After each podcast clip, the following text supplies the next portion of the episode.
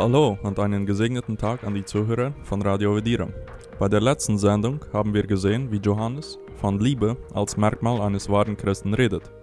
Jemand, der ständig einen Hass in seinem Herzen hat gegenüber einer anderen Person, der beweist damit, dass er nicht wirklich neugeboren ist. Liebe ist das alte, aber auch das neue Gebot. Dasselbe Gebot der Liebe wird im Alten Testament schon erwähnt, aber im Neuen Testament ist es ganz neu im Sinne davon, dass jemand dies Gebot wirklich erfüllt hat, nämlich Jesus Christus. Deshalb haben Christen jetzt ein Beispiel, einen Maßstab, wonach sie sich richten können, in der Ausführung vom Gebot der Liebe. Weiter in Kapitel 2, ab Vers 12, da schreibt der Apostel Johannes, Ich schreibe euch, Kinder, weil euch die Sünden vergeben sind, um seines Namens willen. Nach 1. Johannes 2, Vers 12. Wir sehen in diesem Vers, dass dieser Brief von Johannes spezifisch an Gläubige gerichtet ist. Er sieht die Personen, zu welchen er schreibt, als Kinder an, also sie sind von derselben Familie wie Johannes. Worin Christen sich unterscheiden, ist in ihrer Reife im Glauben. Es gibt Babys im Glauben oder Kinder im Glauben und es gibt Erwachsene und Erfahrene im Glauben. Nicht alle sind gleiche reif im Glauben. Manche wachsen schnell, manche langsamer. Aber alle Christen sind von derselben Familie. Den Mitgliedern von der christlichen Familie sind allen die, Sünde ver, die Sünden vergeben. Sie sind frei von ihrer Schuld und sie sind frei von Gottes Gericht. Christen mögen sehr verschieden sein in vielen Hinsichten, aber etwas, das sie alle gemeinsam haben, ist, dass sie zur selben Familie Gottes gehören und sie haben Frieden mit Gott, so wie Paulus in Römer 5, Vers, Vers 1 bis 2 sagt. Da wir nun gerecht geworden sind durch den Glauben, haben wir Frieden mit Gott durch unseren Herrn Jesus Christus. Durch ihn haben wir auch den Zugang im Glauben zu dieser Gnade, in der wir stehen und rühmen uns der Hoffnung auf die Herrlichkeit, die Gott geben wird. Johannes sagt, dass den Christen die Sünden vergeben sind, um seines Namens willen. Was hat unsere Sündenvergebung mit dem Namen Gottes zu tun? Um das zu verstehen, ist es hilfreich, zu der ersten Frage vom Westminster Glaubensbekenntnis zu gehen, wo die Frage gestellt wird, was ist das höchste Ziel des Menschen? In anderen Worten, was ist der Sinn des Lebens vom Menschen? Die Antwort ist folgende. Das höchste Ziel vom Menschen ist Gott zu verherrlichen und Gott zu genießen für alle Ewigkeit. Das ist der höchste Sinn des Lebens, laut dem Westminster Glaubensbekenntnis und laut der Bibel. Die Bibel sagt, ob ihr nun esst oder trinkt oder was ihr auch tut, das tut alles zu Gottes Ehre, nach 1. Korinther 10, Vers 31. Und im Psalm 73, Verse 25 bis 26 sagt es, Herr, wenn ich nur dich habe, bedeuten Himmel und Erde mir nichts. Selbst wenn meine Kräfte schwinden und ich umkomme, so bist du Gott, doch alle Zeit meine Stärke. Ja, du bist alles, was ich brauche. Dies sind nur zwei Verse von vielen, die zeigen, dass der Sinn vom Menschen darin besteht, Gott zu verherrlichen und Gott zu genießen für alle Ewigkeit. Der Mensch wurde also für Gott geschaffen. Es geht also alles um Gott und nicht um uns, so wie es sagt in Römer 11, Vers 36. Denn von Gott und durch Gott und für Gott sind alle Dinge.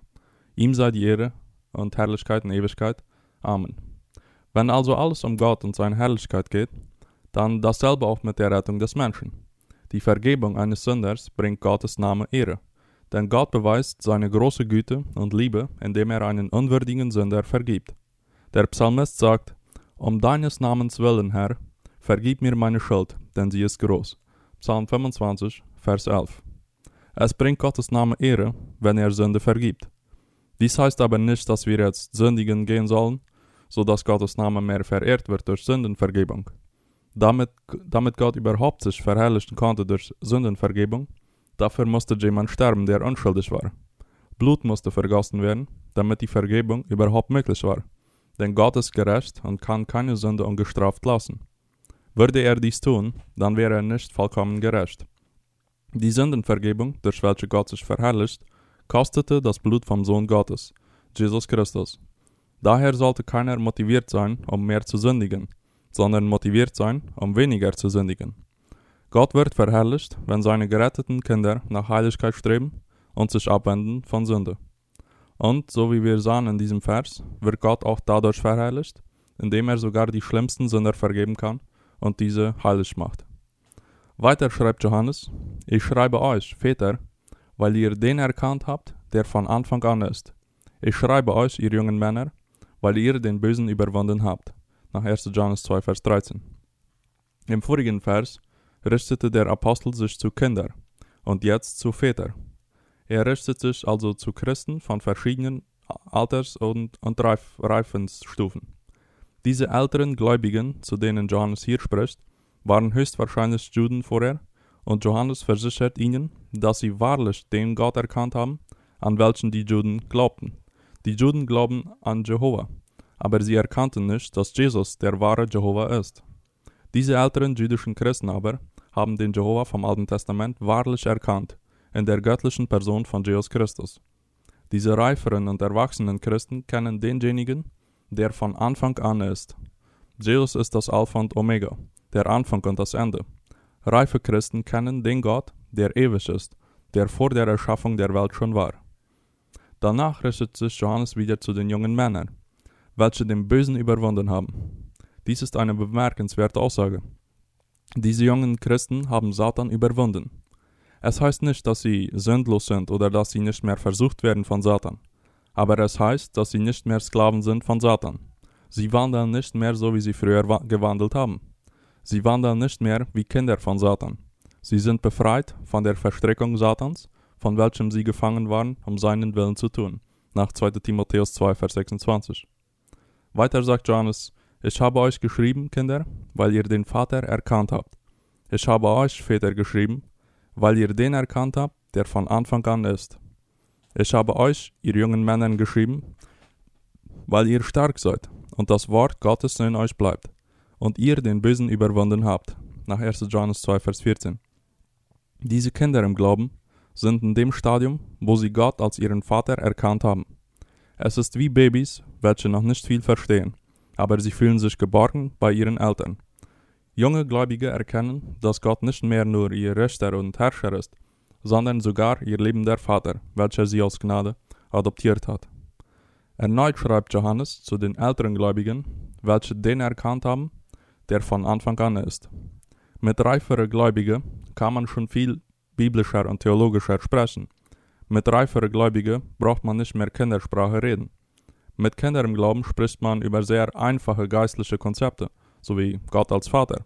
Aber mit reife Gläubigen kann man schon über viel tiefere Konzepte von Gott reden, so wie zum Beispiel die Ewigkeit Gottes, seine un unglaubliche Größe, seine Majestät, seine Herrlichkeit, seine Allmacht, seine Souveränität und so weiter. In diesem Vers sehen wir auch den Grund dafür, wie es möglich ist, dass diese jungen Männer Satan überwinden, konnten. Wie es möglich ist, dass sie nicht mehr in Gefangenschaft zu Satan lebten. Es war, weil das Wort Gottes in euch bleibt. Deshalb waren diese jungen Gläubige stark und deshalb haben sie den Bösen überwunden. In Epheser 6 lesen wir, Deshalb ergreift die ganze Waffenrüstung Gottes, damit ihr an dem bösen Tag widerstehen und wenn ihr alles ausgerichtet habt, stehen bleiben könnt. Nach Epheser 6, 13. Und in Vers 17 redet es von das Schwert des Geistes, welches ist das Wort Gottes. Mit Hilfe von diesem geistlichen Schwert ist es möglich, Satan zu überwinden, so wie Jesus es machte in der Wüste, als er von Satan versucht wurde und Jesus jedes Mal die Bibel zur Hilfe nahm. Es ist das Wort Gottes, welches uns Christen hilft, die Lügen von Satan zu durchschauen. Selbst Satan braucht die Bibel, aber er verdreht immer die Botschaft von der Bibel. Wer die Bibel gut kennt, der fällt nicht auf Satans trügerische, trügerische Lügen rein. Wer die Bibel gut kennt, der sieht Sünde so, wie Gott sie sieht, und während die Sünde in den Augen von der Welt attraktiv ist, zeigt die Bibel die wahre, eklige Natur von Sünde, sowohl als auch die Konsequenzen, die die Sünde mit sich trägt. Die Bibel zeigt uns, wie Gott Sünde hasst, und da wir Gott lieben wollen, deshalb wollen wir auch hassen, was Gott hasst, und lieben, was Gott liebt. Zusammenfassend haben wir in diesen Versen heute gesehen, wie Johannes eine kurze Pause macht von, seinem, von seinen Tests und Prüfungen und sich spezifisch an die verschiedenen reifen Gläubigen wanderte. Bis jetzt haben wir fast nur einen Test nach dem anderen gesehen, wo es immer schwarz auf weiß klar gemacht wurde, wer jetzt ein Christ ist und wer nicht. Aber heute sahen wir ein paar Verse, wo Johannes nicht darauf einging, wer jetzt Christ ist und wer nicht, sondern mehr darauf, wer ein reifer Christ ist und wer nicht. Natürlich ist es vollkommen normal, dass es in einer Familie ältere Menschen gibt, jüngere und ganz kleine. Kein Baby kommt erwachsen in die Welt. Es braucht Zeit, um sich zu entwickeln. Ähnlich ist es auch bei der geistlichen Familie. die Gläubigen brauchen Zeit, um zu reifen.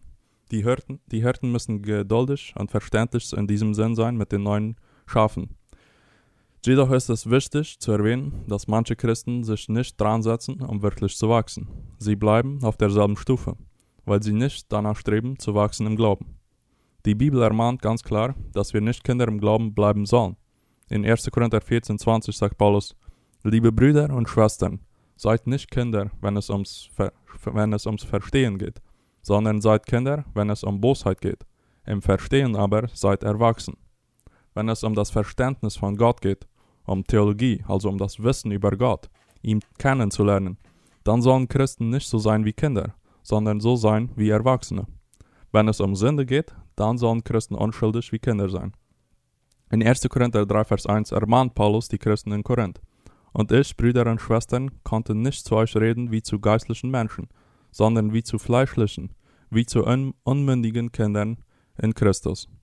Paulus hätte gerne schon mit den Christen in Korinth sowie reife Christen kommuniziert, aber weil die Christen in Korinth nicht gewachsen waren, sondern wie Babys im Glauben geblieben waren, deshalb musste Paulus auf Kindersprache mit ihnen reden. Kinder vertragen nur die Milch vom Evangelium, während die reife, reife Gläubige schon richtiges geistliches Essen brauchen. Denn wenn man noch, denn wem man noch Milch geben muss, der ist unerfahren in dem Wort der Gerechtigkeit, denn er ist ein kleines Kind. Feste Speise aber ist für die Vollkommenen, die durch den Gebrauch geübte Sinne haben, Gutes und Böses zu unterscheiden. Nach Hebräer 5, Verse 13 und 14. Es ist völlig normal, dass jemand als kleines Kind anfängt im Glauben. Aber es ist nicht normal, dass ein Christ ein Kind bleibt im Glauben. Das ewige Leben besteht darin, Gott zu kennen, nach Johannes 17, Vers 3. Und der Heilige Geist bewirkt im Christ den Wunsch, Gott mehr und mehr kennenzulernen. Und je mehr jemand Gott kennenlernt, desto mehr wird der Christ die Welt so sehen und so verstehen, wie Gott es tut. Und je mehr wir das Denken von Christus haben, desto besser kann ein Christ den Willen Gottes verstehen und vollbringen. Möge Gott uns gnädig sein, dass wir überhaupt erstmal ein Kind im Glauben werden können, dass er uns aus Gnade in seine Familie adoptiert. Aber möge Gott uns auch helfen, nicht wie Kinder im Glauben zu bleiben, sondern uns helfen, zu wachsen im Glauben, so dass wir stark werden im Glauben und den Bösen, und den Bösen überwinden können. Gottes Segen einen jeden Gläubigen, egal in welchem Zustand oder Reife er sich befindet momentan. Auf Wiederhören.